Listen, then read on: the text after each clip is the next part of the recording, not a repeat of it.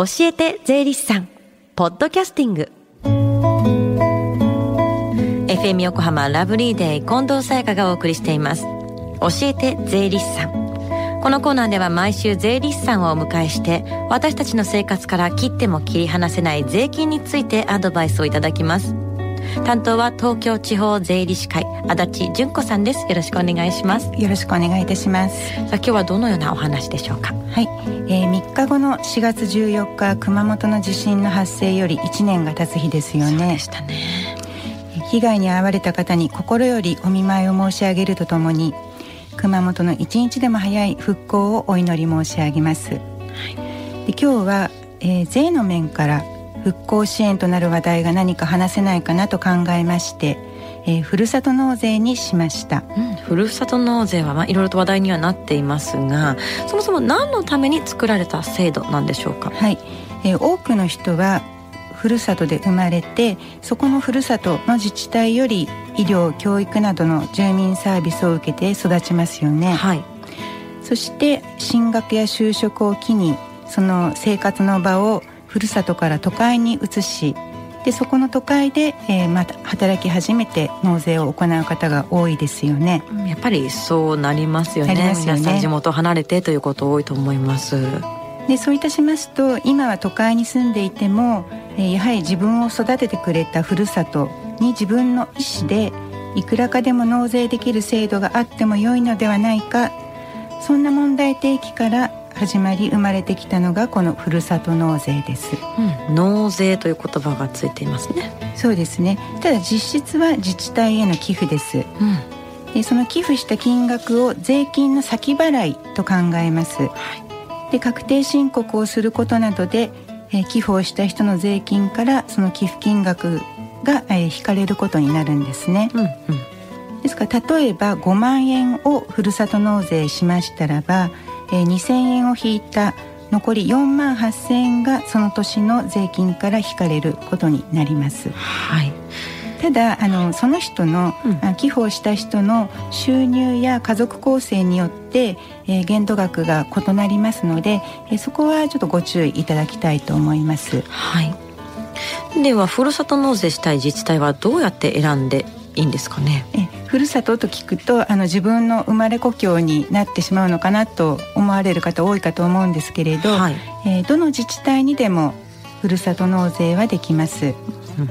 であの自治体のホームページなどで、えー、ふるさと納税に対するその自治体の考え方や、えー、集まった寄付金額の使い方が載っているんですね。はいでそのようなことを確認して、えー、ご自分で応援したい自治体を決めるっていうのもよろしいかと思います。まあね、自分の納める税金ですもんねこうやって使ってほしいっていうふうに選べるのはいいことですよねそうですよねただ今最近ですと豪華なお礼の品がもらえる自治体に寄付したいななんていう方も多いと思うんですけれども。ね、寄付先の自治体からお礼の品をいただけるというのもこのふるさと納税の特色の一つです。はい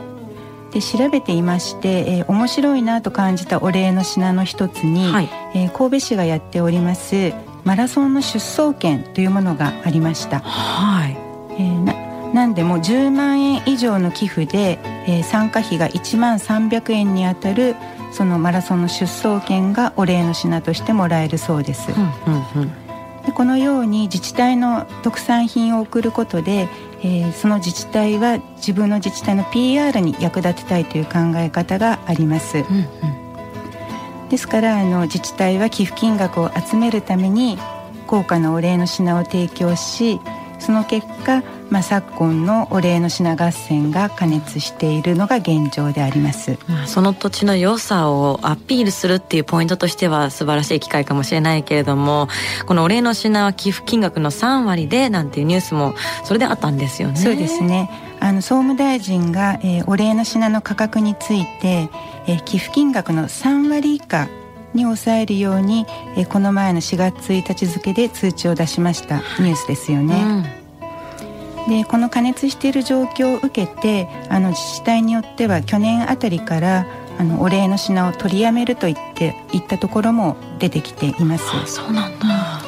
例えば新潟県長岡京市は、えー、去年の9月からで埼玉県所沢市では今年の4月から、まあ、お礼の品は取りやめているそうです。なんで取りやめることになっちゃったんですか？やはりですねあのお礼の品の調達や人件費には、えー、結構支出が生じるようなんですね、はい、で自分の地域の住民が他の自治体にふるさと納税をすることによってその自治体にとっては住民税として入ってくる金額が少なくなりますよね。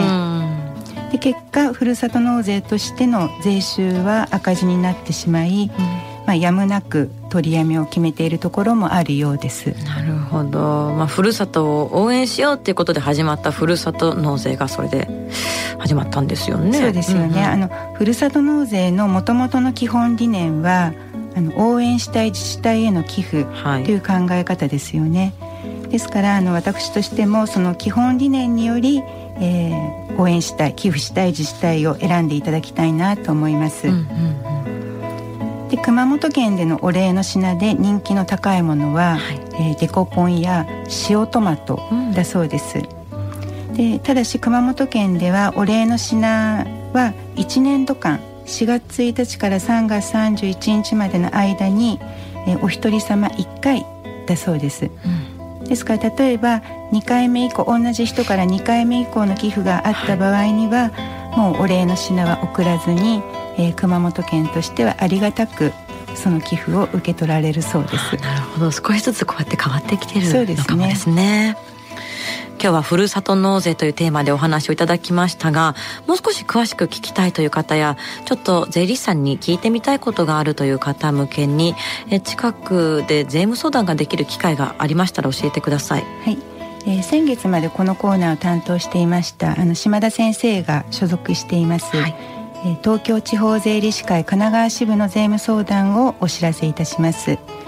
えー、特に神奈川区や港北区にお住まいの方に適している無料相談会となります、えー、毎月第2木曜日第4火曜日、えー、午後1時から4時の間で無料で税務相談を行っています、え、予約制ですので事前に電話連絡をお願いいたします、はい、毎月第2木曜日と第4火曜日ですね。お問い合わせの電話番号です。045-435-0151 045-435-0151です。最後に教えて税理士さんはポッドキャスティングでもお聞きいただけます。iTunes ストアから無料ダウンロードできますので、ぜひポッドキャスティングでも聞いてみてください。この後リンク先を番組の Facebook にも貼っておきます。この時間は税金について学ぶ教えて税理士さんでした。足立さんありがとうございました。ありがとうございました。Deep inside your ears still lingers on the fading sound of footsteps, so clear to hear whenever I find you with empty beer bottles in your hand. I see someone four years old staring back at me. Once you told me don't know who you are. There are pieces of you lost somewhere along the way. You've been searching hopelessly in a wrong place. Cause they have always been with you from the very start. So many years you haven't been yourself.